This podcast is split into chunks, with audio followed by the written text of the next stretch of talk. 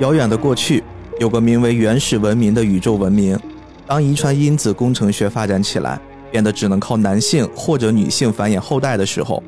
他们分裂成了只有男性的杰特拉蒂和只有女性的梅尔特兰蒂。于是他们开启了漫长的战争，并制造出了只懂得战斗的巨人。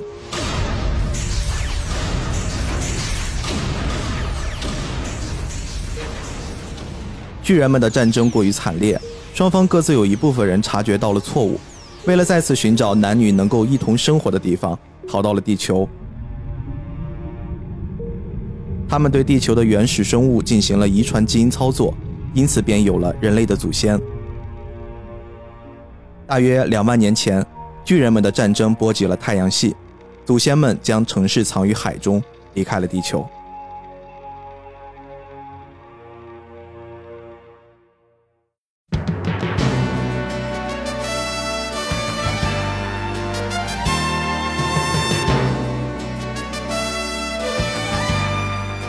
好，欢迎收听这期的菠萝油子，我是主播 B B，我是斯派克。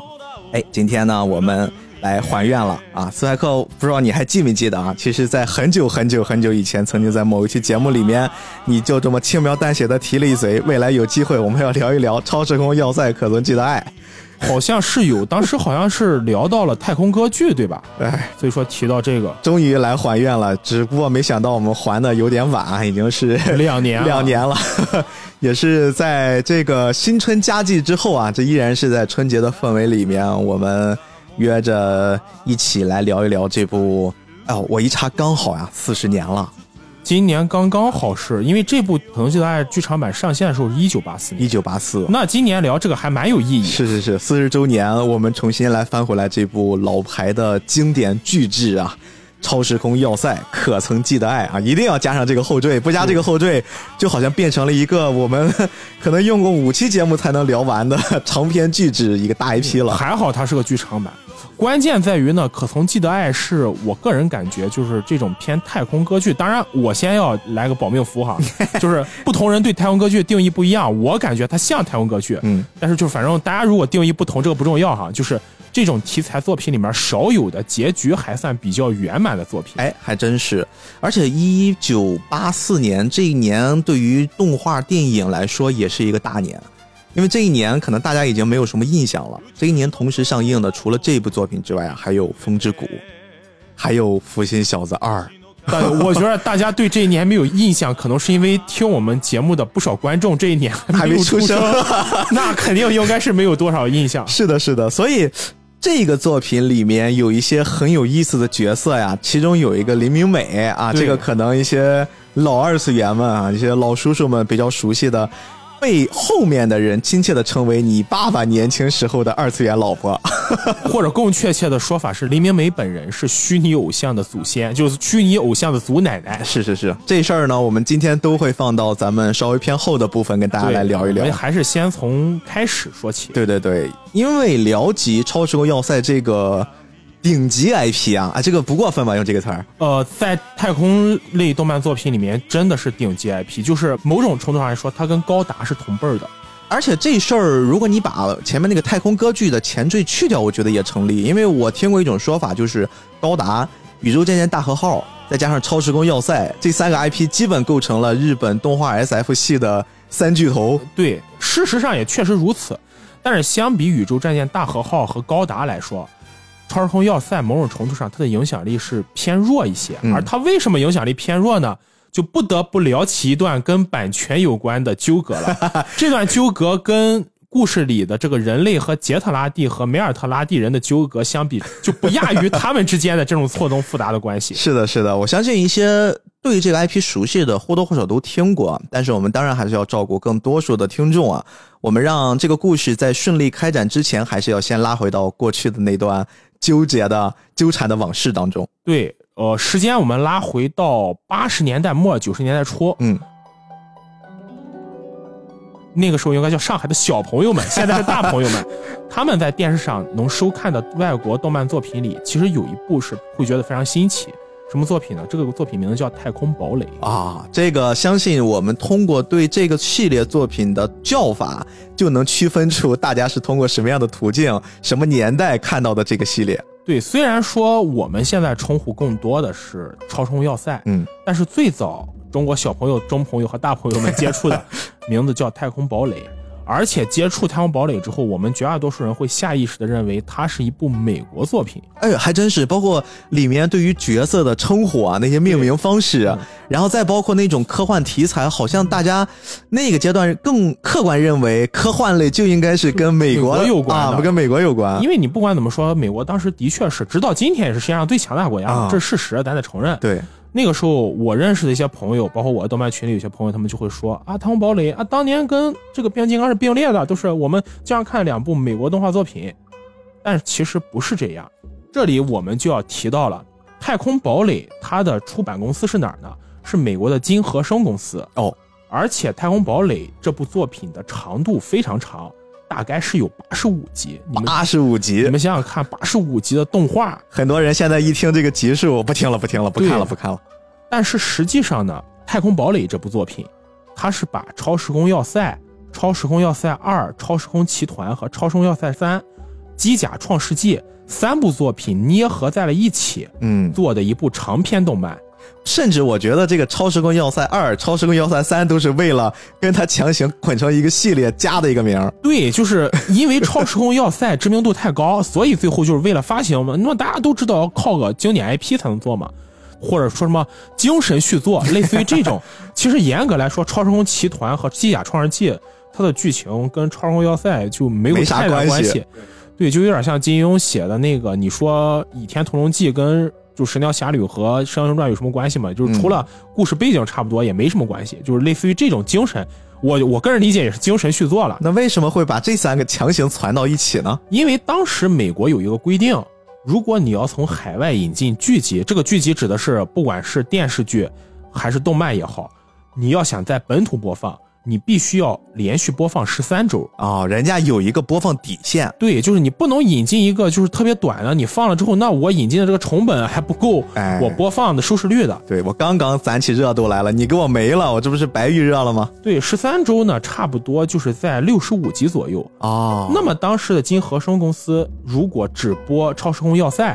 它肯定是没有办法。撑起这六十五集，因为《超时空要塞》本片它只有三十六集，集数不够，集数不够，所以他就干脆把三部捏成一部来播，就有了后来的《太空堡垒》，也是个办法啊。就是你这个题材差不多接近啊，我就给你凑到一块当个系列好了。对，所以说咱们现今一会儿要提到的，当然我们现在说一下，逼哥跟我，我们一会儿聊的时候还是会用他的日本本名，就是伊条辉和早来未沙，嗯，称呼。但我们最开始接触的这两个人，一个叫做瑞克。一个叫做丽莎，丽莎啊，对，然后只有林明美还保留了原名林明美，为什么？因为她是个中国。就华裔日人，对 对对，对她是个华裔人，所以说这个东西她长得也太中华了，就你没办法给他起个这种 就是外国的名字，保留一些这个中国传统的元素啊。但是改编这个事就出了另一个麻烦，当年的金和生，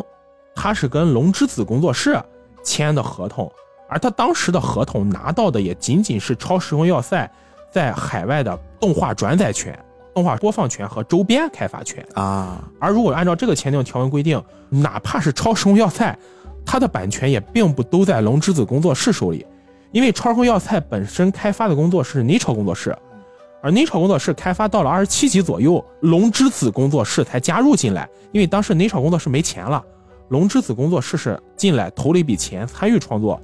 而创作到差不多第一部结束的时候。龙之子也没钱了，这个时候日本的大西公司又进来了啊，联合出版。也就是说，这个《超时空要塞》的版权，它是同时归于大西、龙之子和内超三人手里。哎，这本身已经听起来有点复杂了。对，那你想，这就出现一个什么问题？金和生只拿下了龙之子手里的版权，而且他拿到的也只有龙之子手里的《超时空要塞》的版权，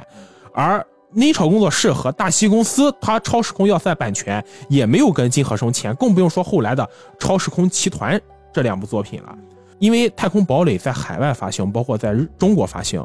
都收获了非常非常大的好评。就它有种一夜爆火，全球爆火了，赚的钱咱怎么分呢？而且更要命的是，因为《太空堡垒》这个 IP 火了，所以导致了另一个问题，就是大家只知道《太空堡垒》，不知道。它的本名超时空要塞，就是说，就包括今天很多我认识的很多朋友，他会说啊，什么超时空要塞，人家叫太空堡垒。你这个问题就等于倒反天罡了，对吧？就是你代理发行的赚的盆满钵满，就是原著党这 boss 没，就他没赚到钱，因为这个原因，包括最开始是内超工作室大西，结果后来因为内超也破产，龙之子也解散了，嗯，然后大西就跟金和生打了几十年的官司，直到了二零二二年，才差不多两家握手言和，同时去赚这笔钱。这就是我们最开始要说的，为什么很多人会觉得，就是《超声要塞》和《太空堡垒》明明是一部作品，要有两个名字。我们今天还是以《超声要塞》为主线聊，我们不涉及到《太空堡垒》的很多东西。斯派克讲这个故事里面，其实还含了两件事情哈。第一件事情是，为什么美国这边的版权方他可以把三部作品拿到手里面？就大家觉得改改名字，把它强行揉到一起，就可以当成自己的版权，然后可以跟其他的日本公司，就原产地的制作团队打官司这么多年，就这件事儿怎么会？就大家现在想想也觉得不太可能，对吧？你你要不然你看看这个创作内容，这不都是一样的话，不可能会让大家把这个事儿这个官司打这么多年。其实这个事儿背后没有这么简单，他绝不是把三部作品就是这么一二三摆在一起，然后直接就放了。或者说，刚才你也提了提，从日文名改成了一个英文名，就这么简单？它其实不是，因为本身这三部作品，我们说从故事的角度，它都是独立的，对，它都是一个更完整的故事。但是实际上，《太空堡垒》在做的时候，他们重新用了四个月的时间，把这三部作品硬行的加了一些关系。比如说设定了一些啊，这是在多少年之之后啊，这个人是他的这个祖先什么，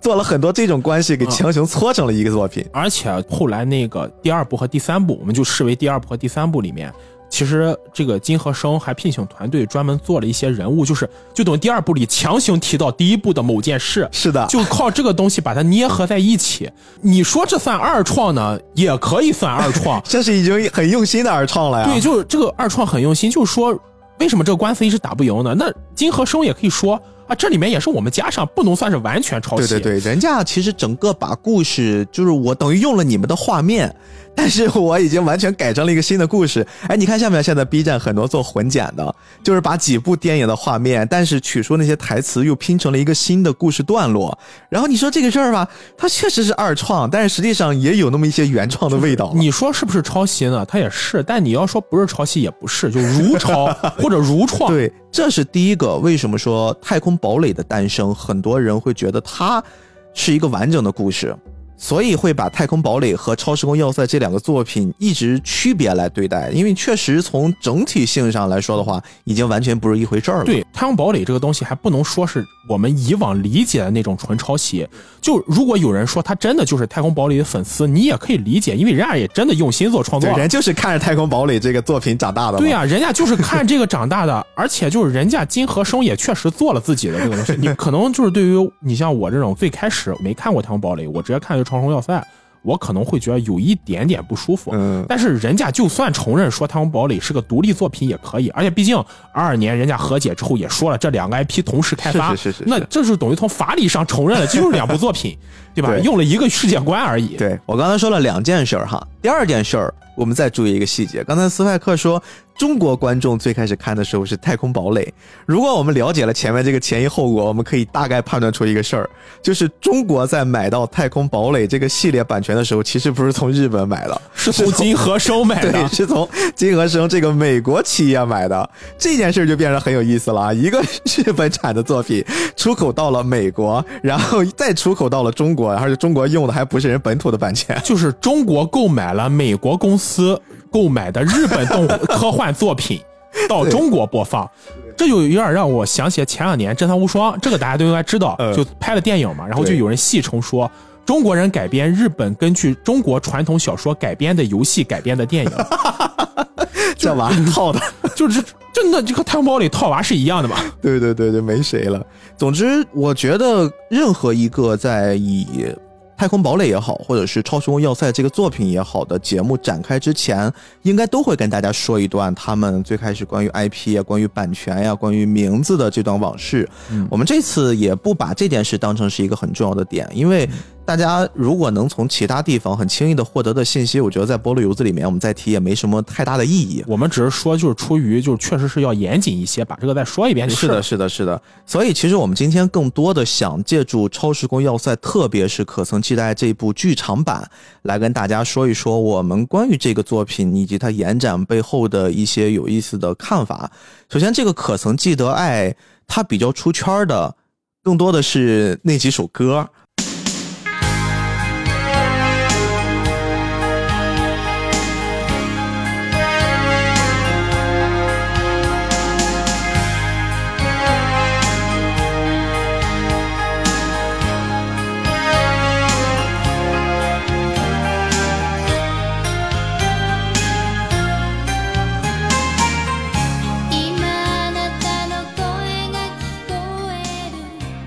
我相信能觉得有熟悉感的人，你的这个年纪啊，至少你的二次元年龄已经不短了。那如果听到结尾，大家听到这首歌的粤语版，那你的年龄只能说可能比想象中更老。哎，你这一下子把我们这个设计结构给我提前曝光了。对，结尾大家会听到一个我觉得更好听的一版。呃，我跟你想法一样，就是扯远了哈，但稍微聊一下，那个年代相乐坛有很多歌是改编日本歌曲的。对，但是有很多改编，其实我们毕竟会觉得改编不如原唱。但是可曾记得爱，我觉得是个特例。他改编的版本是陈慧娴老师唱的，叫《真情流露》。对你不得不承认哈，就是范岛真理他可能是一个歌姬，但是陈慧娴老师他可能真的是一个有点艺术家的感觉。嗯，就你不管是他从声线的掌握，包括这个曲调的拿捏上，确实是要比范岛真理好了不少。对，这是事实。如果你把粤语版的填词放在剧场版里。其实反而你会觉得比原版日文的填词更能反映出当时人类和外星人之间的那种感受，我觉得真的是这样。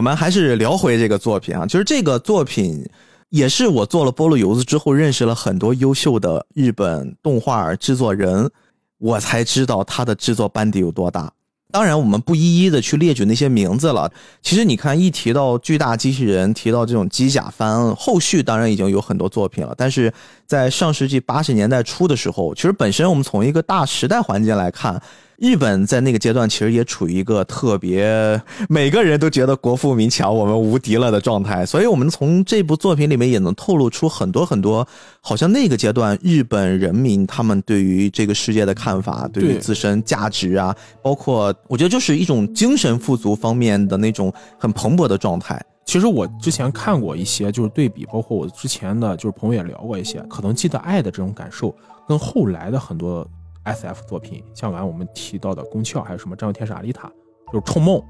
这些对比，你会发现，可能记得爱它本身的那种很明显这种正面、蓬勃向上的感觉，就包括这部作品里，人类跟外星人居然是同一源头。就是我觉得可能性的爱一个非常特殊一点是，人类在跟外星人的对决中没有处在很明确的下风，对，就可以跟劣势，对，不是劣势，不是那种完全被外星人碾压，而是有来有往。虽然总体上来说还是差一点，但是。不是那种代差级的科技差距，其实也能看出来，当时的八十年代日本本身经济景气的那种状态下，大家都认为我们再往上走是完全可以够得上宇宙中更先进的文明，我们可以发展到一个更高的角度。我觉得这点是《可能记得爱》这部作品跟很多动漫作品一个非常非常明显的差距。对对对，你像这个作品，其实还有一个亲切的称呼叫 Macross 嘛。对，这 Macross 其实它在整个故事的最开始设定里面就是一个巨大的。战舰，战舰啊！其实这个战舰还不是大和号的那个概念，它是比大和号可能还要更大一些，而且更科技一些。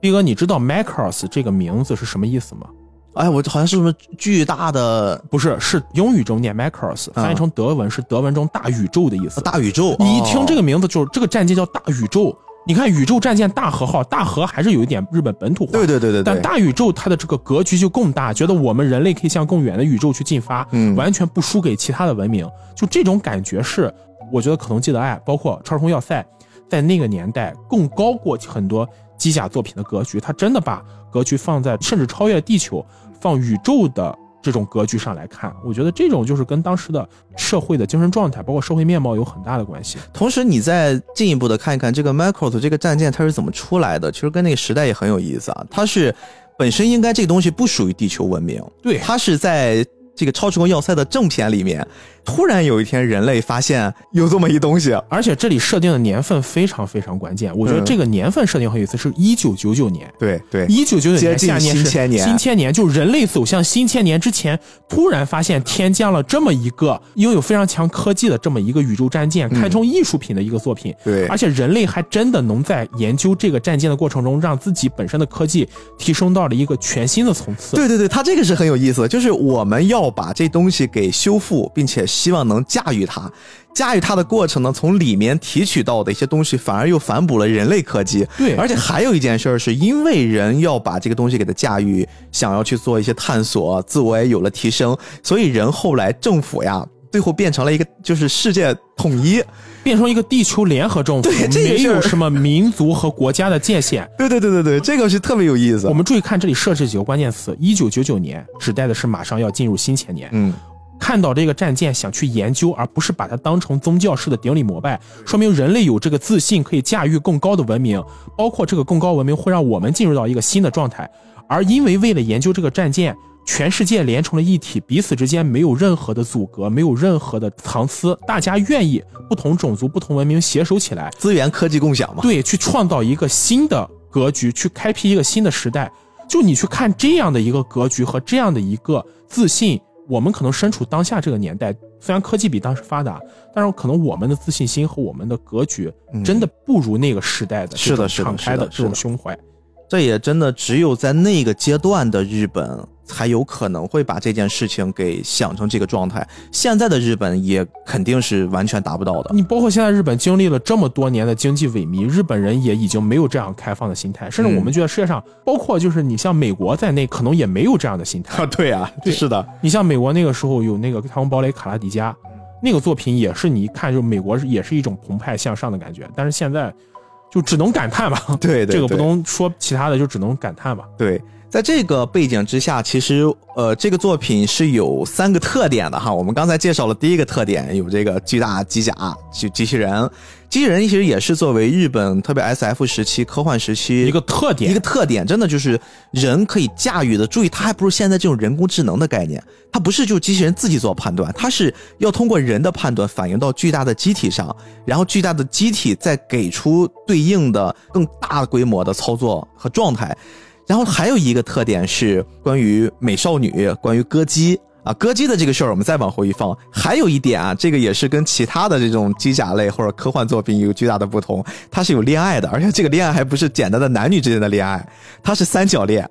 而且这个三角恋背后还有一个，刚才你记不记得我们介绍这个大的世界观的时候，我们说有外星文明，对，外星文明后来又被分成了两派，就是外星男星球叫杰特拉蒂。然后外星女性星球叫梅尔特兰蒂啊，就这俩星球其实会特别有意思。他们本身从我们后续知道的故事里边是同源，但实际上他们在故事一上来我们看的时候，好多好多年一直在互相攻击，互相的就是谁也看不上谁，它是属于这样的一种很激烈的对抗关系。这你能看出来，就是那个时候人类是有一种感情在，可能这样东西我们今天看会比较俗套，因为我们今天的可能会。觉得就是男女之间的感情是一个放在一个说实话比较低的层面上，觉得人类对人类应该有大爱，对吧？但是你会发现，其实，在那个年代的创作中，爱情这种东西，它真的没有被拒。我就是刚才斌哥你说的这点很重要。我看过这些文艺作品里，可能只有《超声要塞》做到了，真的把就是两性之间的感情提升到了一个更高更高的格局上。当然，我们今天聊这个《超空要塞》呃，可能记得爱，我们也不用担心剧透什么。嗯，就最后的结局是。黎明美通过《可曾记得爱》这首歌感化了杰特拉蒂人和梅尔特拉蒂人，一首歌解决了世界大战、宇宙大战。我靠，就是这种剧情，如果放在今天，我说真的啊，如果可能记得爱这个片子放在今天，很多人就马上什么片子对吧？就这种片子能拿出来播吗？就肯定会有人说，说明显就是人在意淫嘛。但我觉得不是，为什么《可能记得爱》会在日本引起这么大的反响，成为一个现象级作品？就是因为他用了一个大家觉得格局很小。只有男女之间的情爱去反射出了一个更大的命题。其实你说这东西算是格局很小吗？我们反过来想这件事儿哈，你看，如果我把用爱的东西，用男女之间的爱来呼唤一件事情。我们把它当成格局很小的话，那么反之，格局更大的应该是所谓的人类的大爱。但是大爱这件东西建立的小建立的就是小，它的基础对吧？它其实是从这些细小的东西上一点一点出来。就是你一个人，你先不扫门前雪。你怎么能管到整个这个世界的和平？就是这件事情，其实是一个，我觉得你正着说，反着说，好像都能找到漏洞，但实际上都说得通的一个故事。就像我们儒家传统里会有一句话叫“人不独亲其亲，不独子其子”，意思就是说，一个大同社会，人不会只爱自己的亲人。嗯，那么反之，你说这点我就很赞同。如果人用对自己亲人的感情、对自己朋友的感情和对自己爱人的感情，去反射到更高远的东西，把这种感情投射到。别人身上积攒小爱变成大爱，那么世界就会变得更好。我觉得《超声要塞》客观上就是把这个道理衍生成了一个更大的命题，就是因为有男女之间的感情，所以扩充到宇宙中，宇宙可以变得更和谐。嗯，就是这个格局也不能算小。当然，就是还是回到我们刚才说的这个道理，可能我们今天坐在这里分析，是因为《可能记得爱》它已经成了一部经典。对对对，我们是反向推理。反向推理。如果说《可能记得爱》就像刚刚说的，在今天上映用这个命题。我觉得还是少不了很多人会去吧。但实际上呀，你看这个作品里面，我们不得不提一个人——和森正治。对，和森正治，其实他在最开始的版本里面，他更多的是做的这个机械的设计。然后到了《可曾记得二》这个剧场版里面，他也是第一次开始尝试成为一个动画导演、动画监督来做。他在做这个作品之后，曾经，呃，有人采访过他，他当时提过的是：“我就是想做一部能够反映时代精神的电影。”首先跟我们说的。时代的背景是脱不开关系的，对，所以说你放到这个时代，我们看它好像会，我们意淫哈会被很多人诟病，是有道理的，因为这个时代已经不是过去的上世纪八十年代初的日本那个时代了。同时，和森正治还有一个想法，就是他觉得，如果恰好这个时代没有能反映这个时代精神的电影，那么我来做，而且我身边有一群能干事的牛人，对吧？后来我们知道的这一大帮子，包括痞子也在里面做原画。对吧？包括你很喜欢的石黑生，对吧？这个也是跟他一起参任过导演的，还有包括整个地球角色的设计、美术，本晴彦都是一些非常非常牛逼的人物。其实就是在身边这么一群牛人呢，他觉得这些人适合干这事儿，然后他就在采访里面说了这么一句话，他说：“你看哈，现在的电视动画，我认为登场的人物都过于抽象和符号化了。就虽然说都是好像在解释人物的感情，但是没有真正的表现出来。”我就是想做一个表现的东西，而正因为如此，这次我想尝试包括一些微妙的情感变化在内的情感表现。你看这件事就是很好的印证我们刚才说，为什么我们在看完了《可曾记得》这个作品，它最后是用一首歌来感化了外星人，就甚至是最开始都是语言不通的外星人，他们的生活习惯、文明程度全都不一样，但是一首歌就可以把这件事解决。就是这个故事看上去好像很幻想。但这种幻想，我觉得是独属于那个时代的浪漫，对，是有据可依的。对，就是那个时代，我们相信艺术歌声可以感化外星球，我们相信我们的文明能越来越好。对对，我们相信我们的自信可以改变世界，改变宇宙。我觉得这种气质反映在可曾记得爱上，才是它成为经典的根本，而不是我们今天说的。这点我觉得有一个很有趣的东西，我不知道你看过没有。就是逼哥，如果你在 B 站上搜《可能曾记得爱》的剧场版，嗯，你如果按时间排序，你会发现越往后对这部作品的评价越高，越靠近今天。有很多人就会在里面吐槽，比如说什么一条会是渣男，包括这个剧情太荒诞。哦，好像还真是这这么回事儿。是的，是的，是的。我们听众朋友可以回去试一试哈。你往前翻，你翻到一五一六年的评价，都会觉得这部作品很棒，然后会有人写一大串说这部作品很精彩。但是当你翻到最近几年，二二二三年，包括今年二四年，你再去看评价，就有很多人对这部片子处在一种批评的状态。我觉得这件事儿哈。他可能不只是在《可能记得爱》这个作品里面，很多作品这是一个大环境，这是一个大环境。就是我们以前认为的，不是这些作品本身不精彩，而是因为这些作品反映出的价值观和他所处的这个社会状态，跟我们今天已经差异太大了。包括在互联网上，主要拥有发声权的人也在发生一些变化。就是现在在互联网，特别是像 B 站这样的平台，目前主要的发声人群是零零后，甚至是一零后的人群。而且一零后，我们不能说就是这帮孩子们成长起来，他们不如之前啊怎么怎么着。那肯定不能。他其实是一种成长环境给他们决定的，因为现在的年轻人他们会更在意个人态度的表达。对他们个人的态度表达，甚至重到我不喜欢跟绝大多数人的观点一致。这就导致，其实有时候作品本身所映射出来的东西，更像是反映自己的状态。如果你们都在夸这个作品的时候，我一定觉得这个作品可能会存在一些问题。因为跟你们一样，不就显得我跟你们一样了？对对对对，就是其实这个是我我觉得这个时代的一种特点。所以从这个时代上，为什么我们总觉得啊，现在互联网力气好大，或者说这个时代多了好多的争吵？你想想，我们最开始上网的时候，我们更多的提到 B 站，是因为它的弹幕文化好，氛围好，而且这点我要说个很有趣的现象，就是你有没有注意到，比哥，我们最开始去上 B 站的时候，可能都是一零一一年。是的，我们当时去上 B 站的核心，也是因为 B 站当时是个小众的平台。是是是，我们也觉得是小众。我们其实我们也经历过，我觉得我们没有必要去去批评零零后的孩子或者一零。对对，这里不是批评啊，这里一定不是批评。我觉得这是一种状态。你像我们刚才说这话，我们肯定也不是为批评，就是我们自己一定经历过那个时代，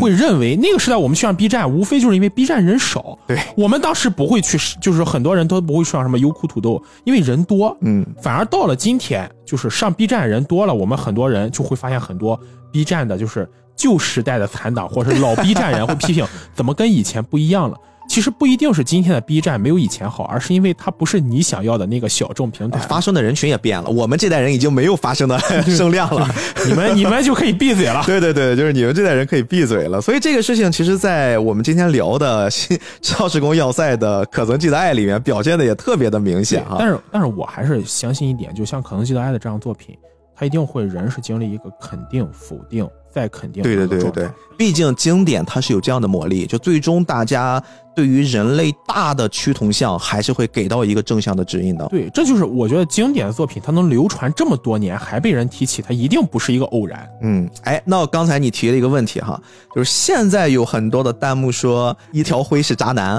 啊，你怎么看？你这个逼哥，你这给我挖陷阱啊！我应该怎么说呢？我觉得我们先从给一部分。没有看过这个作品，或者说已经淡忘剧情的人，我们简单介绍介绍，就是一条灰盒子里面两个主角，他们到底是啥关系？在聊剧情之前，我们要先说一点啊，虽然说我们今天聊的是剧版的《可能记得爱》，但是它是把 TV 版的三十六集剧情浓缩成了一个剧场版，所以这里我们要先提一下，TV 版的剧情和剧场版的剧情有很多不同。哎，这里也有一个特别好玩的东西啊，我们这个呃不断的 PS PS 啊，你知道真正的超时空要塞它的正史没有在作品里出现。真正超时空要塞的正史就是在文献，在他的那些编年史、那些杂志里面，那里面写的才是真正超时空要塞里面所诞生的故事。而我们现在包括看到的 TV 版，包括看到的可曾期待，甚至包括后面的很多东西，大家可以把它理解成是剧中剧。就是我套用了《超时空要塞》正史里面历史发生的故事，我拍了一个属于我们的，比如说什么《甄嬛传》，然后这里面会有一定的改编，有一定的加工。就你也不要去纠结这个部分怎么跟我看的 TV 版或者那个版本不一样呀，它就是一个剧中剧，它是一个小剧场的逻辑。对，就是我们今天看到这个动漫作品是根据原著改编的动漫作品。哎，对，这个特别有意思。就这个跟也是以往我们看到的这种长篇系列，或者说这种大的历史背景的架构的作品有很大的不。不一样，这一点大家先接受，然后再听我们接下来说这个剧情，你可能会觉得哦，原来是如此啊。对，所以说这里要说一下，就是如果真的有那种考据党，就是可能记得爱这部作品可能对他们不太友好，因为你要考据的实在太多了。但很好看，很好看啊。呃，首先 TV 版里的一条辉，他是在认识了林明美之后，被林明美鼓励参的军，而且在 TV 版里，林明美本身他是在。端盘子的时候被星探发掘啊，他是在一个中华街啊餐馆里面当服务生，但是在剧场版里是一条辉直接遇上了已经成为偶像的林明美。为什么要强调这一点呢？就是 TV 版里的林明美和剧场版里林明美性格是不同的。是的，是的，是的。所以说，就是大家可能不知道的一点啊，林明美这个角色，如果你问一些老漫迷，会对她施加很多好感，就是初代偶像，哇，这真的是完美女性。对。但实际上的林明美在当年刚出了 TV 版的《超时空要塞》。评选里面的动漫人物时候，他的差评度是很高的哦，是吗？在 TV 版里的林明美被塑造形象是又幼稚又任性，而且对一条灰是有那种三心二意的状况，他并不是那么喜欢一条灰。也就是说，在 TV 版里塑造林明美的形象其实不太好，嗯，有点渣女的感觉。后来我们对林明美的形象变好，是因为在往后的川红要塞的作品里延续的是剧场版的设定啊，就 TV 版里的这个性格设定被抛弃了。所以说，就是林明美的形象它会变得像后来一样。嗯，而且剧场版的林明美重新设计之后是真的很好看呀。对，真的很好看。然后第二点是在 TV 版里的 Macross，他是参与了地球的防卫战的。嗯，但在剧场版里的 Macross 是因为空间跳跃直接离开了地球。对他带着地球的一些剩下的人类，一个城市去生存啊，他是为了人类的延续。置放这个 Macross 战舰，那个城市直接空间跳跃消失了。当一条灰和早濑卫杀重新回到地球的时候，是看到已经被毁灭的地球，地球上已经没有人了。嗯，然后第三点不同是，TV 版里是有杰特拉蒂人的。嗯，杰特拉蒂就是我们刚才说的这个只有男性的星球的外星人。但是到了剧场版里，他就分出了杰特拉蒂人和梅尔特拉蒂人。嗯，而且在剧场版里的设定是，杰特拉蒂人和梅尔特拉蒂人是发自于一个古老文明。这个古老文明也是人类的祖先，对，就是我们开头介绍那个故事。但在 TV 版里设定，杰特拉蒂人就是杰特拉蒂人，他没有这些关系。对，所以说就是我们说的这些跟 TV 版的不同，意思就是说我们今天聊的是剧场版，所以很多设定就以剧场版为主。嗯，剧场版里的一条灰是怎么遇到黎明美的呢？是这个 Macross 带着城市跃迁了之后呢，遇到了杰特拉蒂人的突袭。对，这个一条灰其实在这里面就是一个一个军人，普通的军人，就是。你们可以理解就是高达驾驶员，啊，他就是一个战斗机驾驶员嘛。对对对，他们这个战斗机也很有名啊，叫 VF 一啊。对，当时杰特拉蒂人突袭这个 Macross 的时候，刚好是林明美在举行演唱会。嗯，对。所以这个时候的一条辉就去解救这些地球人。解救的过程中呢，他和林明美两个人被锁在了一个单独的空间里，这个空间里压塌了，三天三夜，困了三天三夜。在这三天三夜里呢，除了亲了个嘴儿，啥也没干。对，就是林明美跟一条灰表达的感情是，他并不想要做偶像，他已经厌倦了偶像的生涯。但实际上，一条辉是非常喜欢当时作为偶像的林明美的。对，这一点其实就是我们要说的。后来为什么一条辉会跟早濑未沙两个人又变成了情侣，是因为。我个人感觉，一条辉在这个阶段喜欢上了林明美，其实不是那个真实的林明美，他其实就是我们现在很明很容易理解的崇拜偶像，崇拜一个被包装出来的完美人设。对，所以呢，就是因为这件事，一条辉跟林明美两个人就接吻，而且拥抱在一起。这个时候刚好被来解救林明美的这些记者了。这个画面就是看起来吧，就是觉得顺理成章哈，就是好像也是。到那时间了，被解救出来，但是很像是这个密室的开关是在两人的嘴巴里面，然后一亲接吻了，开关开开了，弄假成真。我个人认为，一条辉这个时候其实就像斌哥你刚才说的，他喜欢的不是林明美这个人，是林明美这个偶像。嗯嗯。所以呢，两个人后来关系越来越近之后，一条辉就带着林明美跑到土星这边公器私用，对，开着小飞机帮你散散心啊。对，带着你散心。那这个东西就是。有一说一，就是我觉得喷一条灰是不是渣男有待商榷。嗯，但他确实是个非常不合格的军人。嗯，对，就你不能为了泡妞驾驶了，就是这个组织上给你的战舰。包括你看最开始的时候，就是他们在跟外星文明战斗的第一场。当时，呃，早赖还在指挥嘛，因为他是作为一个指挥官的这个形象，在让一条辉去参与战斗，在什么地方去做一些对应的攻击或者防守。但是那个时候，一条辉就不听他的，他是一个就挺坚持自我主张的这么一个军官。高情商说法是坚持自我，有自己的主张。但是如果你放到一个部队里，放到一个军人身上，其实一条辉的这个性格是非常要命的啊。对啊，这个就是你违抗军令，你违抗军令，而。任何一场军事活动都需要从上到下严密的布置，指挥让你去打哪里你就去打里，你不能因为你自己想打你就打仗。哎，不过你看这个作品好玩的点就又出来了哈，就是我们当然可以理解军人的天职是服从，服从，对呀。但是你反过来看这个作品里面，其实到了后面，就是随着一条灰跟早来卫沙他们之间的接触越来越多了。其实早赖他会明显的表达出一种就是哦，好像你之前的判断是对的，就这种状态流露出来了，就又变成好像指挥官我自己会容易犯错，反倒是那个坚持自我的军人，好像你是有因为有经验或者怎么着，你的判断是对的。这这个问题跟我们理解的那个军人那个服从的形象又不一样了。这个我觉得真的要批评一条辉，你不如从从这个角度，因为你不管后来证明你多么正确，嗯，但是你你不可否认的是，有很多人因为一条辉的个人判断失去了生命。这是的，是的，是的。对你不能因为你判断正确就连累了你的战友嗯离开，就是我觉得这点是我个人可能不太喜欢一条灰的一个形象。嗯，那我们就接着先介绍剧情啊，介绍剧情，那一条灰公器私用，带着就这个是没错吧？确实是这样，没错，对，就是你自己开着飞船，为了泡妞这个原则，带着林美美去土星。后来领导都找来了，对吧？对，结果后来就被杰特拉蒂被敌人抓了嘛。哎，对，敌人在抓捕这个一条辉的行动中抓捕他了，后来他们又逃走，这一系列这其实就已经是你违抗命令造成的后果了，其中还有一个一条辉的战友因为救他牺牲了有，点亦师亦友了那个角色亦。师亦友。那这个行为就是一条辉自己造成的，你没得洗。结果后来在抓捕他的过程中，一条辉就跟早赖两个人跃迁到了当时的地球。是因为人早赖说你你别公器私用啊，别用我们的飞机出去泡妞。结果后来也因为他自己的公器私用，导致他的领导被人外星人抓了，然后一条灰又去救人家，救人家的时候人敌人又开启了这个空间跳跃，空间跳跃，结果他又没救成，自己也被影响了，就意外的跟着早赖就来到了地球。对，然后在地球上，他们发现地球已经被毁灭了。嗯我这里要说一下早赖的形象哈，我接触过的对早赖有两种评价，一种是评价她是独立女性女强人，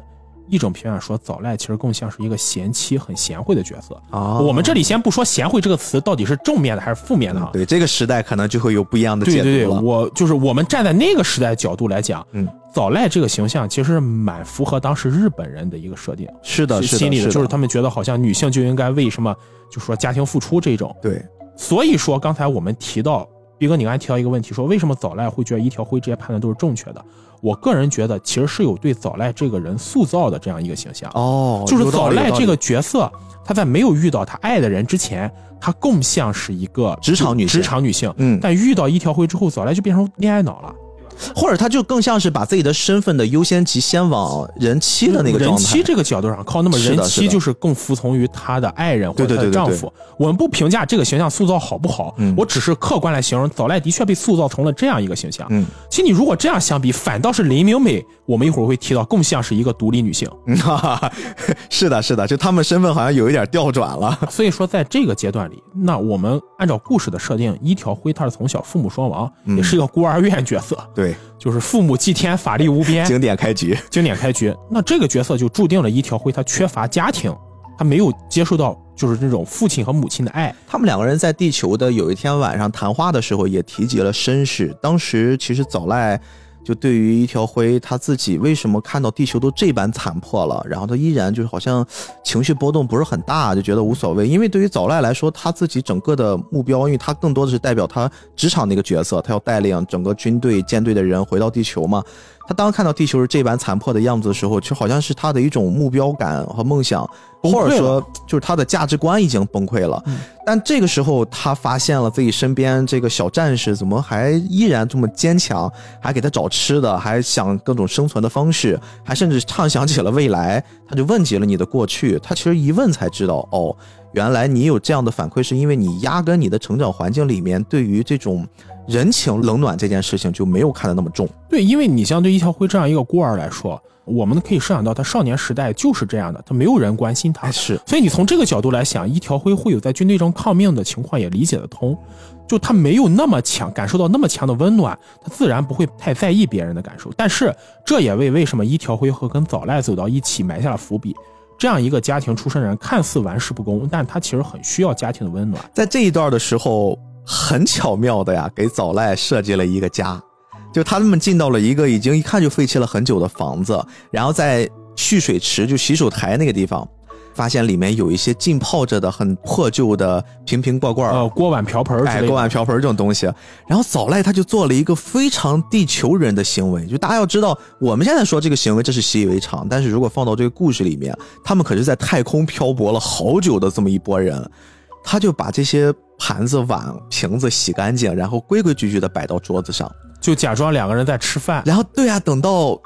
等到辉一回来的时候，他就先说你回来了，就是一个特别日式的向丈夫回家之后的问候。狗修进三嘛，对，这个辉一一回来就听到这句话都愣了一下，然后他就立刻啊啊我回来了，然后就说那请坐。他一看到这个场景，好像辉也立刻就是你知道人的特点就在这儿，就有很多人类的行为它是不需要教的，而是你到了那个氛围里面，自然而然就感化到了。就即便是像一条灰这样从小没有在温馨的家庭成长的经历，但是当你说一个家庭氛围，女主人摆好了餐具，等着你回来，并且说出了温柔的话语的时候，其实你也会很快的带入到情境里面。所以他们在当下的时候，好像彼此之间那个隔阂就完全打通了，然后。省略掉的一部分就是发生了一些关系。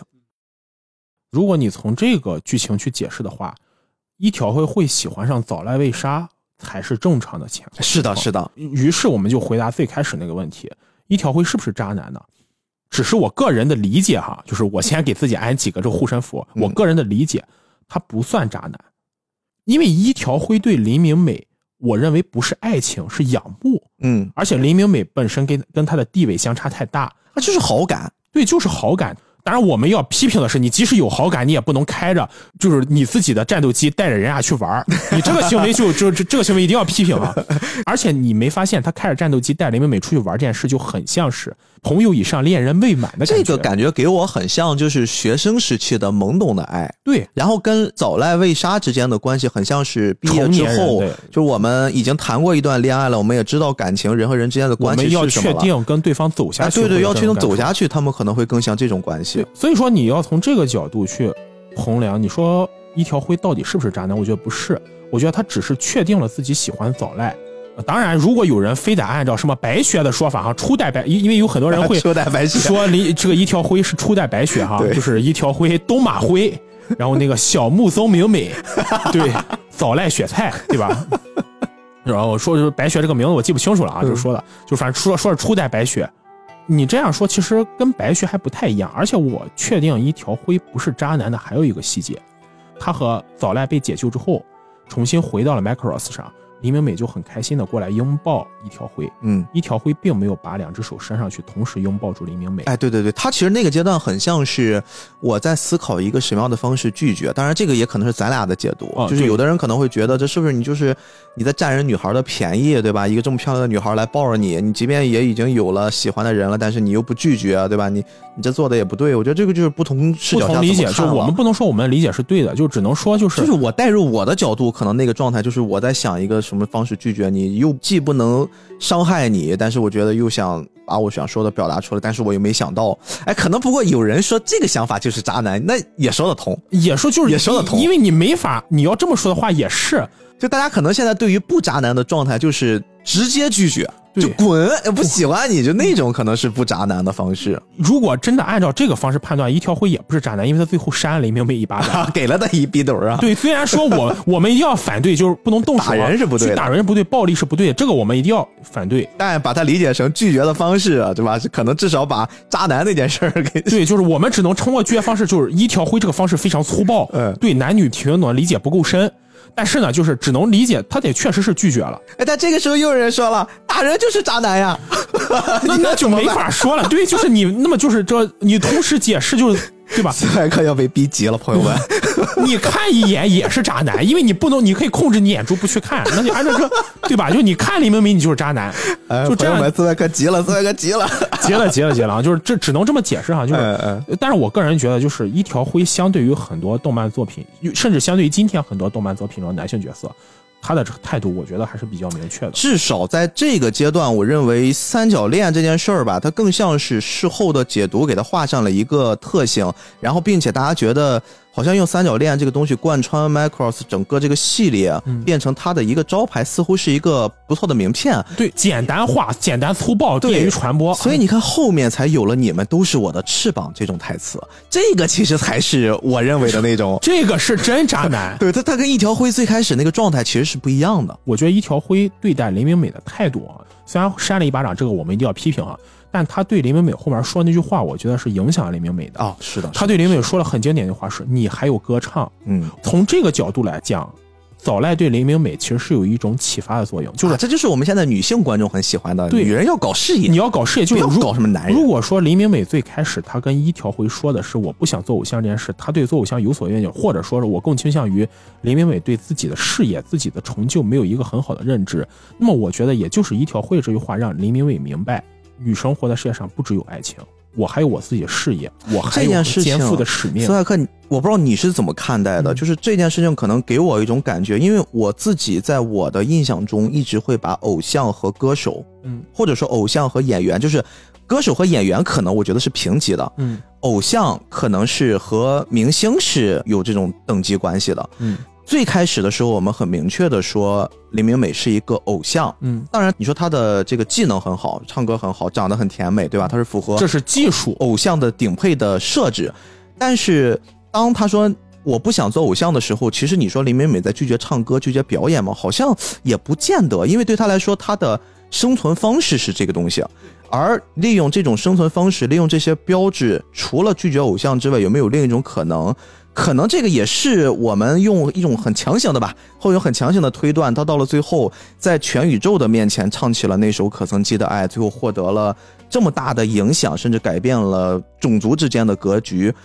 我觉得这也是一种他跟身份上的说不，就是我认为这件事在最后可能不是一个偶像能干得了的事儿。我可能更喜欢理解为林明美最开始做偶像是她的一份工作，嗯，她认为这件事情其实跟我们今天上班是没有区别。哦哦，但是在一条辉对她说你还有歌唱的那一刻，林明美把这件事当成了一个事业。哦，这个解释我是这样，对对就是你的工作和你的事业是完全不同的解释。是就是是你为了工作，工作只是你糊口的工具。就是工作可以摸鱼，但事业要拼尽全力。对，就事业是你想用一生，按日本说法是一生学命，嗯就你要用一辈子去努力做的一件事情。啊，这个有意思，它给你带来的，我觉得一条灰，我们还是要批评打巴掌这件事儿。我对，但是一条灰对林美美说实话，你还有歌唱，我觉得这不是一句渣男说的话。嗯，这句话更多的意义是在于，他让林明美知道了自己的人生有可以为之拼尽全力的事业。就是一条辉从几个女性的接触当中，她获得了人生的成长，而林明美她的成长是在于事业方面给她带来的蜕变。也许没有一条会对林美美说句话，她也会找到自己事业的这个嗯嗯嗯，点在哪里。但是甚至可能一条会成了人绊脚石的，没有一条会人早就找到了。对，也可能是这样，但是你不得不承认，至少在故事里的诠释中，我认为这句话是林明美人生改变的点睛之笔。嗯为什么我会说林明美比早赖更像是独立女性？因为林明美真的凭借了歌唱这件事情，重就了她的一生，甚至改变了整个宇宙的局势。嗯那我觉得这件事情就象征着他真正找到了自己人生存在的意义。所以，就像我我们刚才讲的说，林明美是一个虚拟偶像，但他跟其他的虚拟偶像有一个本质的不同，就林明美这个角色，她是非常生动鲜活的。嗯她有自己的故事背景，有自己的成长轨迹，有自己能够为之付出一生的事业和价值。那我们去看后来，不管是初音未来也好，洛天依这些偶像也好，他们可能更多是像一个符号，而林明美除了偶像之外，他更像是一个活生生的人。对对对，这也就是为什么很多人在时至今日提起林明美，还是会被他吸引的主要的原因。就这个东西，它已经跟时代性没有多大的关系了。我觉得这是一种人最原始的对于一个美好的事物，或者说一个很有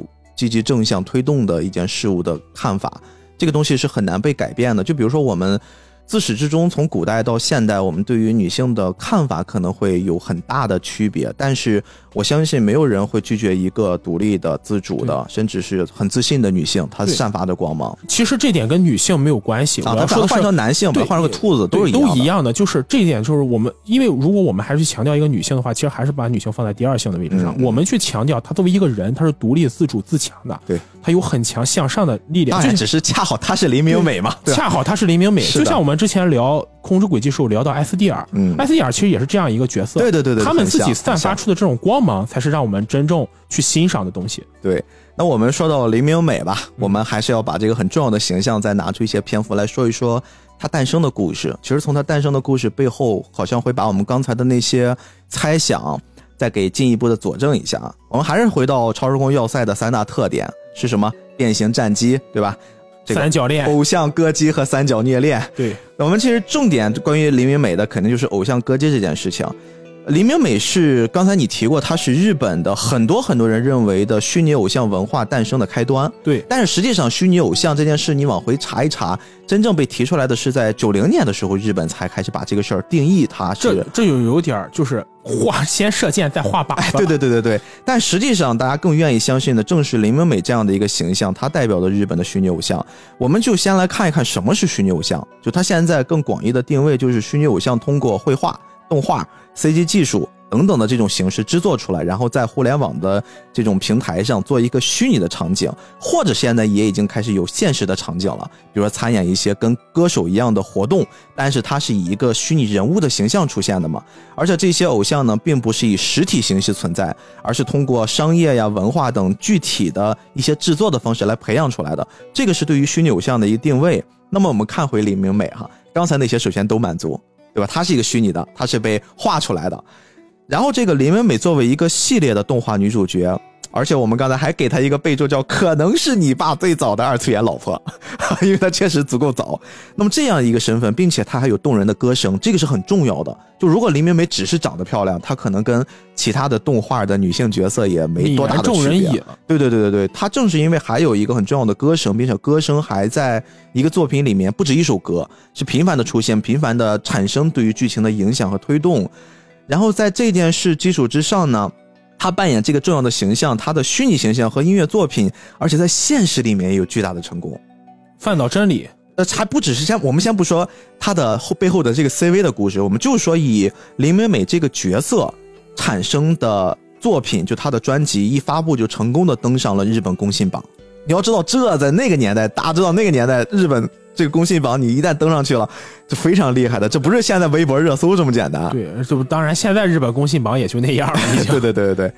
这个就会作为很多人认为它是虚拟偶像歌姬初代的版本的一个标志，然后将虚拟偶像这个概念在日本正式亮相，以林美美作为起点呢，甚至后面也成为了虚拟偶像发展很多很多事情作为一个基石，然后。我们就来看一看诞生了林明美的这个虚拟形象，她的父亲，就是说她背后的这个创作者是谁？前面我们提过一个人啊，美术本晴彦，这个人在早期的日本动画界其实也鼎鼎有名，他是一个非常牛逼的设计大师，后来也是一个插画师，是一个漫画家。然后我们要先把目光聚焦到他的年龄上，他是五九年生人，一九五九年代表什么呢？代表的是。他在二十岁就刚刚创作的时候，因为他创作《Macross》这个系列《超时空要塞》，他其实是二十来岁，很年轻，二十出头。对。那么在那个年代，一九五九年，二十岁出头是什么年代？刚好是八十年代初，日本经济最好的时候，日本流行文化最发达的时候。为什么他做了一个偶像？有故事的。很多人呀，有一个传说，斯派克听没听过这种说法？说著名的啊，我也很喜欢的中森明菜姐姐。说他就是美美美的原型，有听过这种说法吧？我听过这种说法，好几个人跟我说，但是我个人不太认同。是这个样子的，一件事就可以辟谣：中森明菜是一九八二年出道的，这个《超时空要塞》是一九八二年上的 TV 版，一九八四年上的剧场版。他这个年代，他中村明菜当时还没火，对，还没火呢。所以说，只能说后续的发展会慢慢的把中村明菜的一些特点印证在了，就慢慢的移在了他的身上。先射箭再画靶。对对对，就是这个，我觉得可以辟下谣，但是不代表就是完全跟中村明菜一点关系没有，他一定还是会有一些映射的。这里说到中村明菜，还是要多提一句啊，中中村明菜，我个人是比较喜欢他，就是比较哇，那个长相谁不喜欢对呀？其实关于中村明菜，除了林明美之外，还有一个很著名的谣言，我相信你听过。就是聂小倩原本想请中村明菜来啊，这个也是也是一个这个其实也是坊间传闻。对对，最开始徐克自己说过，他最开始定的就是王祖贤，但徐克本人很喜欢中村明菜，是真的。是的，包括我们刚才辟谣的美术本晴彦，他也很喜欢，他也很喜欢。包括在导演导演那个和森正治也很喜欢。就是或者咱说句实在的，就在那个年代，年轻人全民偶像嘛，对，全是不喜欢才很奇怪呢。所以说，近藤真彦真的该死。对，我们就是接着把目光收回这件事儿。我们先辟了这个谣，然后我们说回美术本秦彦老师啊，他早期的时候其实他是被高达影响的，因为你想想，一个做机甲、做这种设计的人，他又很喜欢这类相关的作品，那一定绕不开高达。高达简直就太有里程碑了，所以很长一段时间呢，他也在尝试模仿安彦良和的风格。艾良和就是高达的角色设定嘛，所以他早期的作品很多很多都很像是高达的那些早期的形象。补充一个冷知识哈，这个和森正治啊，他就是高达零零八三的角色设计啊，你看接上了吧？接上了。所以说和森正治，和森正治这个人也很有意思，一会儿我们再提一提。我们先把这个美术本晴彦这个大哥先说完哈。美术本晴彦刚才我们说他参加超时空要塞这个项目就是二十多岁刚出头嘛，他就一直有一个观念，就是我想突破一下。因为我以前的东西都感觉大家觉得跟高达很雷同，我们要做一个全新的项目，那你如果把你的定位放到跟高达一样，你的上限也就那么多了，你也不能一辈子只吃高达，对你不能一辈子只吃人家的。然后我们刚才也说了，五九年生人，在他这个年纪，刚好是日本流行文化高度发展的那个阶段，就诞生了很多的偶像歌手，对吧？他就想着，哎，之前的动画歌曲好像已经跟时代都脱节了，我们如果要做新的，又是年轻人嘛。我能不能去做一些流行的偶像文化的元素放到这个作品里面？就这么一个观点。然后这个观点呢，除了他之外，还有一个人起到了很重要的推进作用，就是我们说的这部剧场版的导演之一和森正治。和森正治他跟美术本晴彦他们俩是有关系的，他们两个其实是师兄弟的关系，就是美术本晴彦可能是师哥。河南正治是师弟，他们都在庆应艺术高等学校。庆应嘛，对日本有所了解人都应该。之前你也介绍过，就是一个属于很高等的，就是不是一般人能上的学校。日本私立大学中的应该说是一个巅峰级别的水平。对对对，而且和森正治他还是学机械工程科的，人不是画漫画的，刚好对上了。对对对，他们两个好像据说在初中的时候就已经做好朋友了，所以说他们一起长大，一起在做这些未来的创作，这件事儿一点也不奇怪。正是因为美术本钱他有这个想法，然后跟他师弟说，然后呢，他们两个人把这件事情能不能不断的往上去填一填。和森正治他是在横滨长大的，横滨那边有很多的中华街嘛，他就给他的这个大哥一说，他说，哎，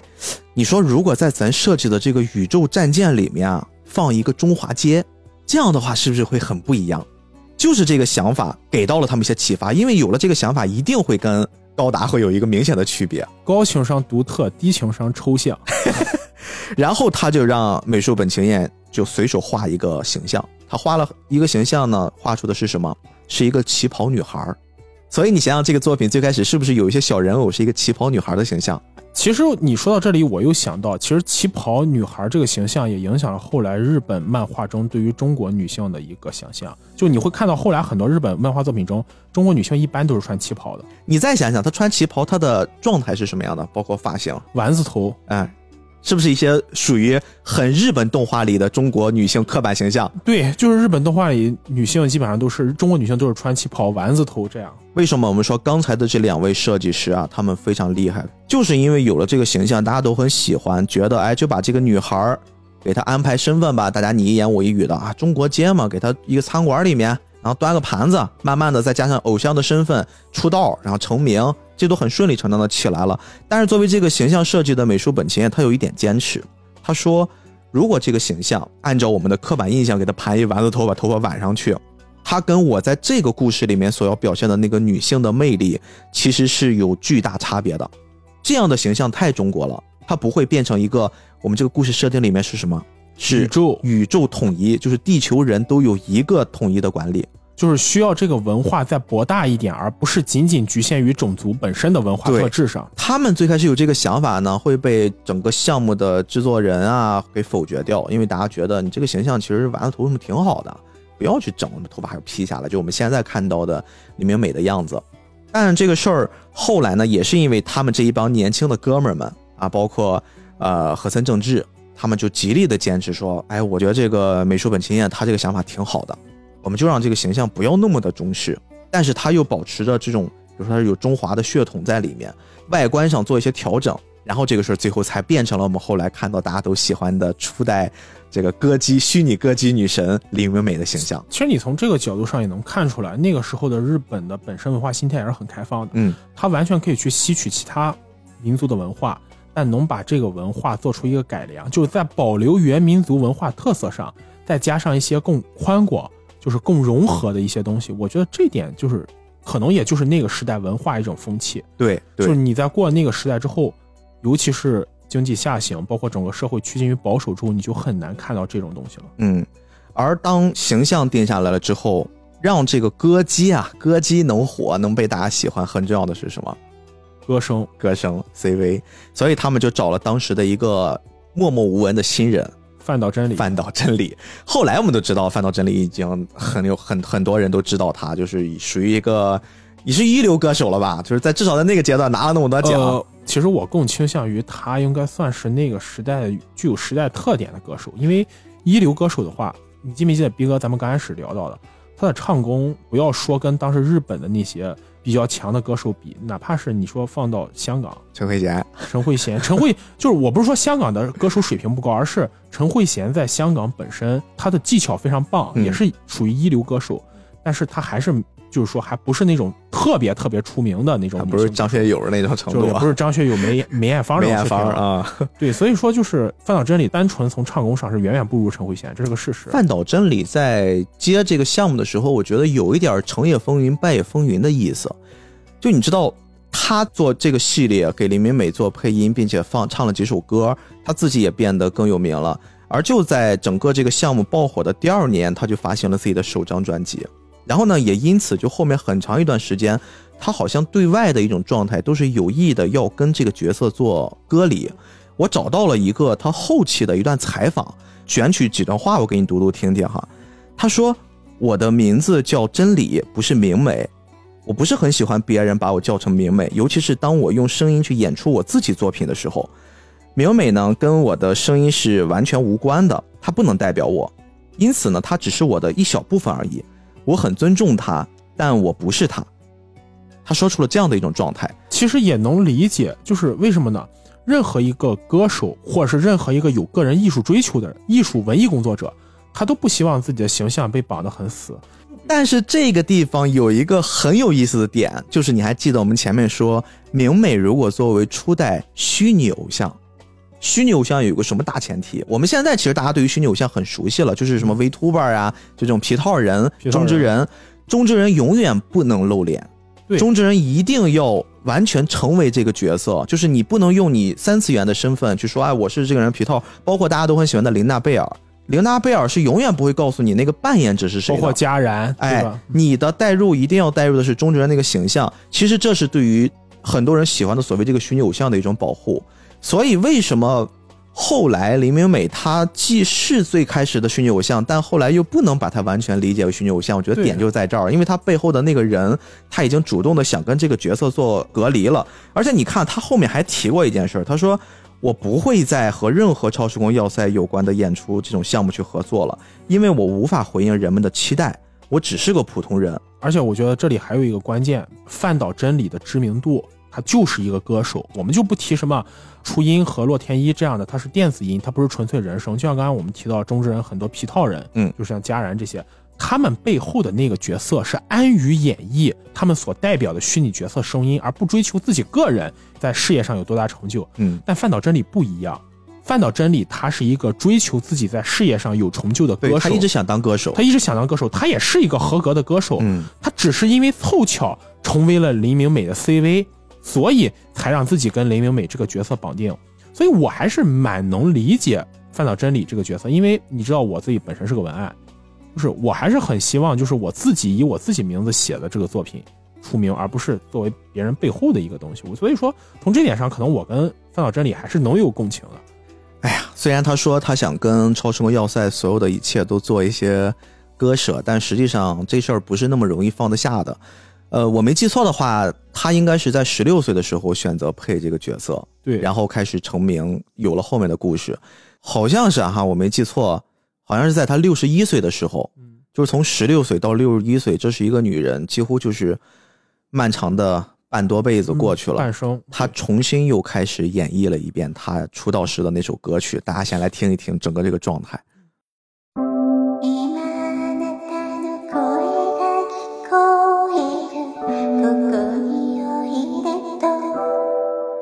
優しさに負けそうな私。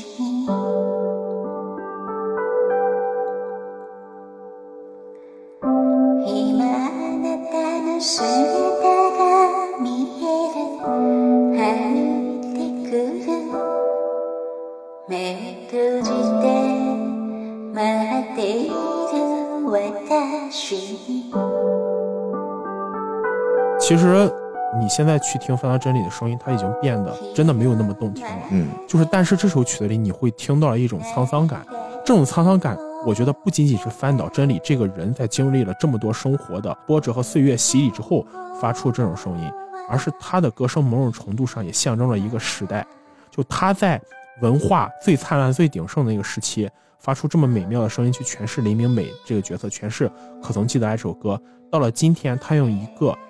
饱经沧桑的、积淀了岁月的声音，重新去唱响这首歌曲的时候，已经不是他个人去演绎的这样一个艺术作品，而是时代沉淀下来的艺术作品，通过他的声音去诠释在我们面前。而我们去回顾这段故事，包括这个岁月和这部作品的时候，时代给我们带来的这种沧桑感和感触，其实会更加深刻。哎呀，对于一个创作者来说，谁不想经历过那么一时代哈？就是哪怕我们知道这个时代转瞬即逝，但是你在一个国家，在整个经济最巅峰的时候，就大家对于艺术的包容度和追求最高峰、最顶峰的时候，你去成为一个可以站在大众面前，尽情的展示自己创作才华的一个创作者，我觉得这是一种莫大的幸福。就至少你看现在这个时代。你还敢在下面拍着胸脯说，我就是想为创作而去创作，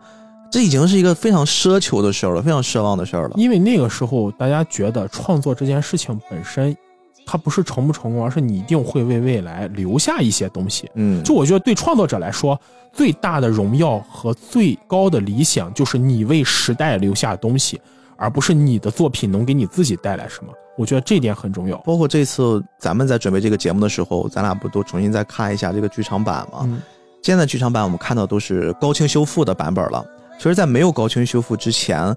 整个可曾记得的这个电影，它的质量也已经是让人叹为观止。就是你明显感觉出，在那个时代，大家对于创作这件事情就是可以不计成本。就包括再往前，呃，我们聊的那个阿基拉，对吧？也几乎是同一个时代做的那个作品。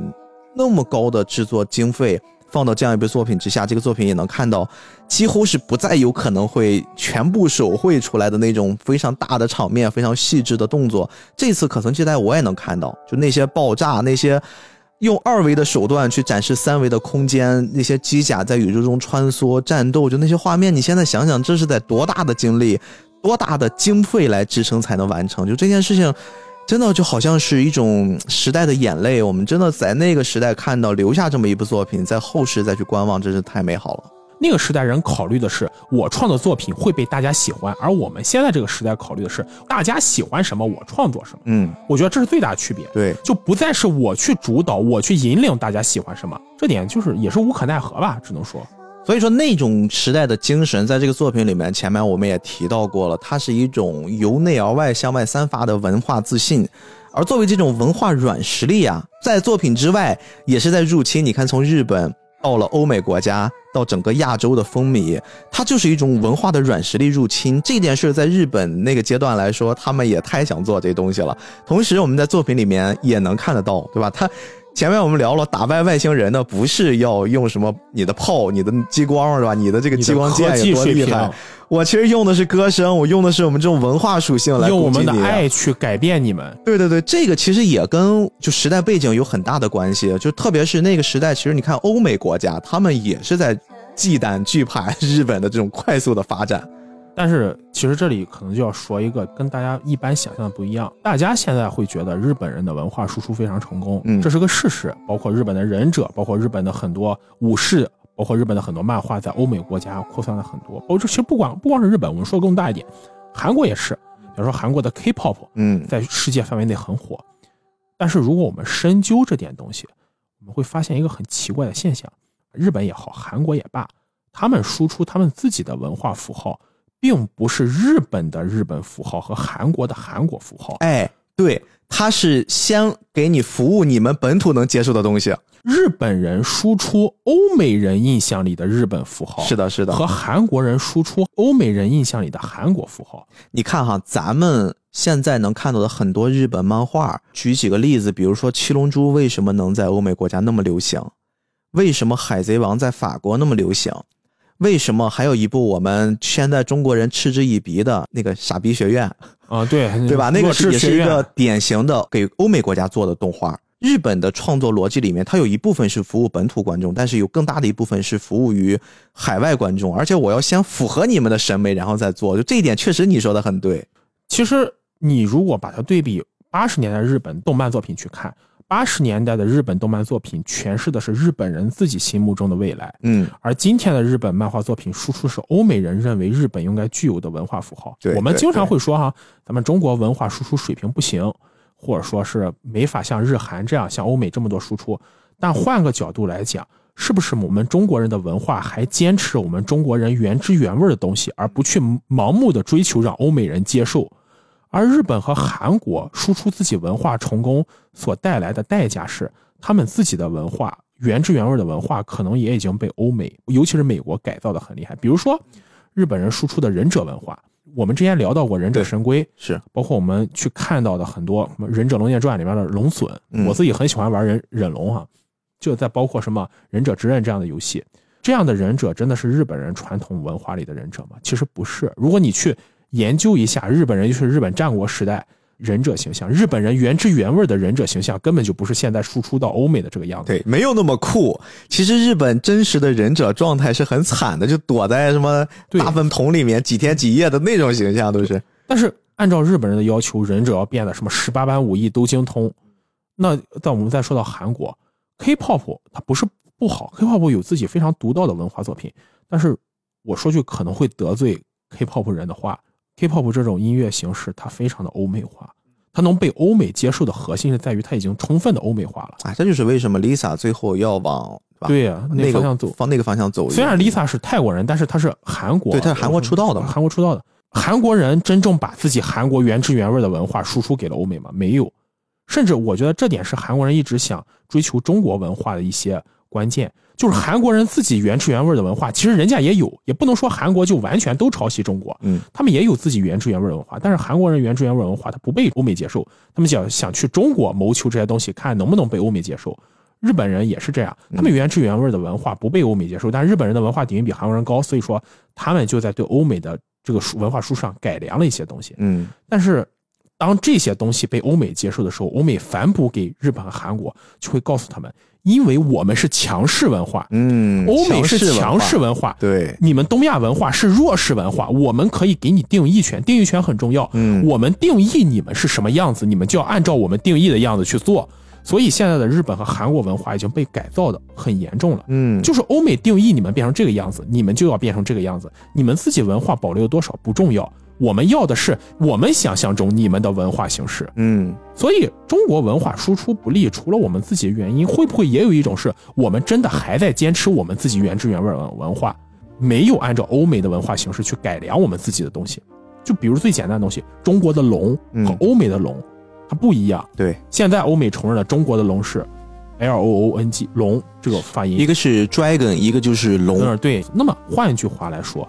这其实是我们相对于韩国和、日本来说一个很重大的成功，只是因为我们宣传水平确实不行，没有大肆报道。但是换个角度来讲，这就是我们比日韩成功的一点，就是我们真的做到了让欧美人接受我们的文化，而不是接受他们心目中我们的文化。嗯，所以在这个过程之中，我们也能看到。这些年，日本的经济衰落，包括世界影响力，即便是从动画一个这么强的文化属性上，也在发生的一些改变。就这种东西，确实跟经济啊有很大的关系，就脱不开关系。对，经济强国，它确实会在这个世界上有更强的话语权，而且特别是被美国这样的国家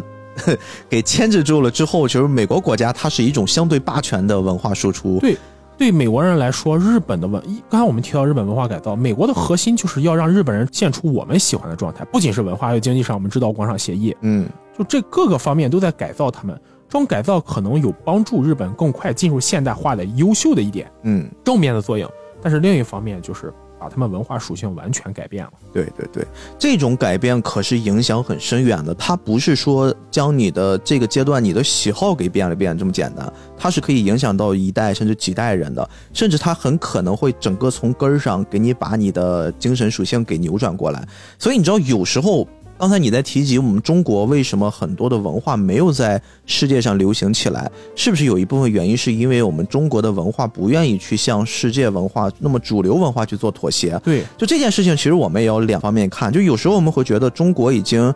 开始很包容多元文化了，对吧？你比如说 hiphop 文化呀、街头文化呀，就等等，就这些东西，其实现在对于中国年轻孩子都很喜欢。现在年轻孩子很喜欢说唱说唱，对吧学校你会发现近几年的十佳歌手，他们的选取曲目的变化也很大。就现在十佳歌手里面有非常多的 rapper。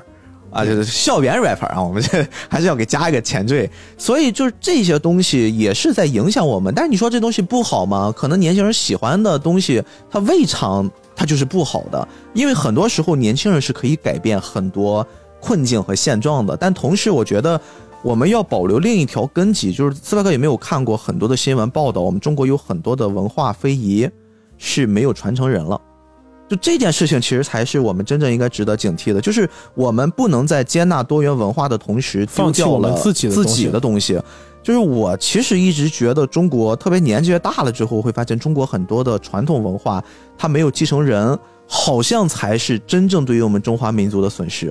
嗯，这里我可能要做一个暴论啊，多元是个客观形容，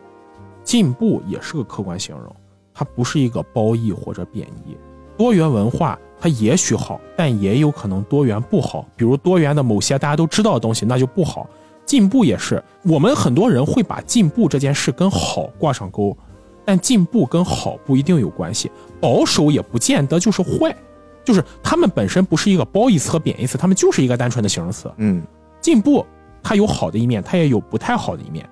保守有不太好的一面，它也一定有好的一面。这点就是刚才斌哥你说的，进步是好的东西，但是如果这种进步它不是符合我们当下社会生产力水平、我们社会意识，甚至不符合客观上社会生产力进步的这一点，那我觉得这种进步我们就得多多商量一下，看它到底是不是好东西。嗯，比如刚才你说的说唱，说唱当然是一种很好的艺术，但是我们也都知道，很多说唱里会带嗯这个那个大家都懂的这些东西。那么如果很多人觉得必须要有这样的说唱才酷，那么这种 rapper 是好的吗？我不知道，可能要留给大家自己判断。嗯。哎呀，怎么聊着这个聊超时空要塞我，们还得，可曾记得爱？我们能，这也是爱，这也是爱。这也是爱，就是我们这是对世界文明的大爱嘛，对进步的大爱。我们还要拉回来，可曾记得爱这部作品。是是是，我们最后再说一个话题吧。就这个话题也是我这次在看《可曾记得爱》这个作品的时候有一个很大的感触哈。就是我们刚才说了三个人的关系，你说是三角恋也行，你说他们是这个各自有了自己的人物成长也，好，大家自己根据要求各取所需。对对对，在整个超时空要塞它的一个大的设定观上，它是发生在太空的，跟种族和种族之间的一些碰撞。其实我同时还看到了，就是在最开始的这个所谓的同源这件事情上啊，这个我也想稍微聊一聊。其实这个也是我们现在，我觉得科幻作品有一点非常牛逼的，就是它一定会有一些预言性。科幻不是纯幻，它是有一些科学依据的幻想。一方面表现在我印象很深，这个作品刚开始展示出在飞船内部人生活的其乐无穷的时候，有一个人丢了一可乐罐儿然后那可乐罐在这样弹弹弹之后，地上有一个像扫地机器人一样的东西，嗯，然后这个扫地机器人这个东西呢，就过来把那个垃圾罐就给扫走了。那个时候一定没有那种圆圆的扫地机器人的，科学幻想立足的是科学，它不是玄幻，对吧？所以这个东西就是你突然感觉哇厉害，他能想象到这种东西跟我们现实生活贴得好近。还有一个是特别好玩的是，当时他们在第一次解决了那个外星人攻击的危机的时候，小莱维莎跟一条辉，嗯然后还有他的那个亦师亦友的大哥，还他的女朋友两个人，就四个人坐在那个地方，就说一起一起聊天嘛，聊着聊着呢，一条辉就来了一个电话，就是那边服务员说：“先生，你有一电话。”他来那个电话那个形状，我不知道你记不记得，他来的是一个飘在天上悬浮着的一个很长溜的一个电话的座机。电话上面是没有绳的，但是那个电话不是手机，不是那种轻巧的，它还是一个很大的、很笨重的大，大哥 不是大，大哥大，是我们那种座机拿着带听筒的。就是你仔细看这个东西，你会觉得他们确实已经很努力的想象电话没有线之后可以随时移动，就是移动电话这个事儿已经想到了，但是他们用的还是那种特别古老的、很传统的形态。就这个也是我觉得科学幻想很有意思的，但是又有局限性的一点啊，就是在这个事儿基础之上。我就要说，这个作品其实给到我们现在人看的一些更未来的、更近未来的一些畅想。就比如说他最开始提到的那个一个星球只有男性的外星人和一个星球只有女性的外星人，而且他们的背景从五十万年前之前传说下来的是他们都是同一种族。他们以前是因为这个生物生物科学、生生物技术的发展，生物技术的发展，对吧？可以无性繁殖无性繁殖了之后，他们就开始产生了一些巨大的矛盾，矛盾就导致了战争，最后就完全不在一起，成了敌对关系。就这件事儿，其实在现在这个时代也有很强的印证，就是我们逐渐的开始会对于性别意识有了更多的认知，我们也开始知道女性的在这个时代。产生的种种不便，就是所谓的女性意识的觉醒。女性意识的觉醒不是女性觉醒，其实男性也要有女性意识的觉醒。这个是我们之前一直在聊的，我们也达成共识了。但是现在同样在网上会有很多的不同声音，比如说极端的女权和一些男性，就是会因为反对这种声音而成了另一股我觉得很无法理解的力量。最后就这两股力量在网上叫嚣的，或者说争斗的、拉扯的会特别的严重。其实这可能就应了以前有过一句话啊，就是在所有的群体筛选中，会被我们看到的永远是最极端的那股声音。嗯也许因为很多相对温和、相对包容，就是主张这种和谐相处，包括相互之间就是理解的这种声音，他的这种发言永远没有那种极端的话语来的更让人就是能吸引眼球，是的，就造成了一种极端不绝对，就是绝对不极端。而且他们这两个种族在整个故事里面会有一些小设定，你仔细琢磨琢磨，其实会很有预言性。你会发现，像你说的两种极端，如果在产生了某一个观点上的争执的时候，其实大家是不讲道理的，对大家是只讲自己的理论的，不会去听从对方的道理。所以你看，他们对于地球文明，就是在故事的那个时间段上，他们外星人对于地球的文明是怎么看的？他们觉得他们是原始的，就地球文明上有丰富的文化，有丰富的这种男女之间的关系，然后有丰富的对于艺术的追求，他们认为这些东西是原始的，而他们星球的那些东西，他们才认为是先进的，就有点像三体星那个味儿，你发现没？对，所以在这样的一种矛盾冲突之下呢，最后解决他们之间争斗的，反而不是大家坐到一起讲道理，不是用他们所赖以的科技的方式，不是那些很先进的武器，而是一首歌。而这首歌的组成是什么呢？这首歌的组成是来自于一部分他们流传下来的曲和留在地球上，就他们后来繁衍又离开了地球留下的词。曲和词最后由一个现在的就他们所谓的最原原始的人啊人给演唱出来，演唱出来之后，好像他们唤醒了一直隐藏在他们体内的那种爱的呼唤，所以可曾记得爱，其实真正最后扣题的 call back 的是这个歌名以及歌词里面那个东西就把你失去的东西找回来。找回来，而且是用最温和的方式，是用文明的方式，是用文化艺术的方式找回来，不是战争，不是争吵，不是永远无法解开的那个矛盾。矛盾是可以解开的，而且这件事最有意思的，我觉得这个作品最牛逼的是，当这一切战争都结束了，你记不记得早来未杀其实是跟明美他们是有一个对视的，两个人没有说话，然后好像他们两个对视了几秒钟之后，两个人彼此都知道了对方的心意，也知道他们的未来的想要什么之后，两人就很满意的各自忙各自的了。然后早赖旁边有一个工作人员问他，他说那首歌到底是什么歌？就他的想法可能就是这个歌到底有什么魔力啊？因为这个歌的歌词是早赖他自己破译出来的嘛，他是懂古代文明的。而且歌词这个东西，如果你从表面上看，就很普通的一首歌。这不只是歌词普通，早赖最后说了，这就是在古代最普通的一首歌，一首流行歌而已。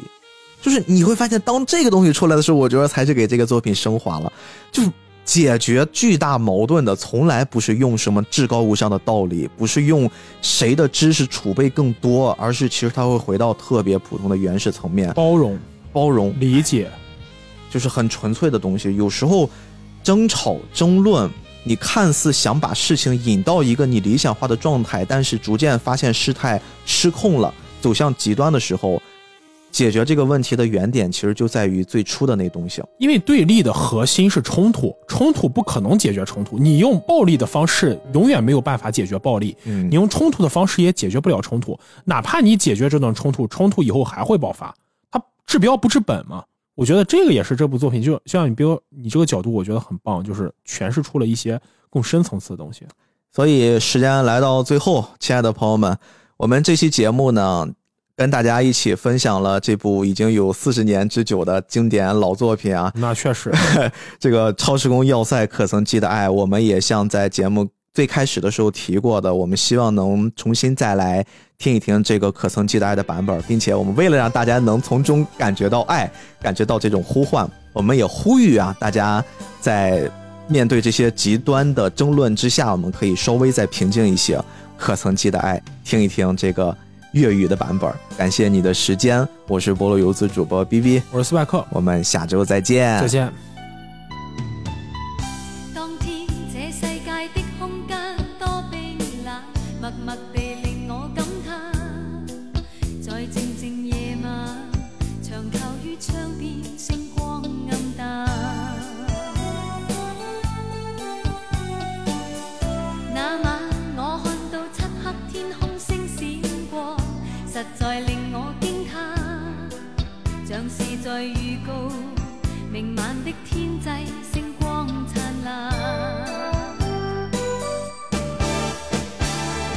想只想真情流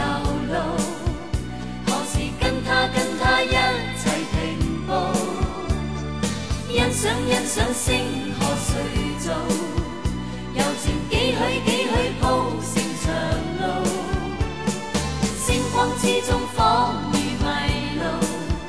完全只因只因心。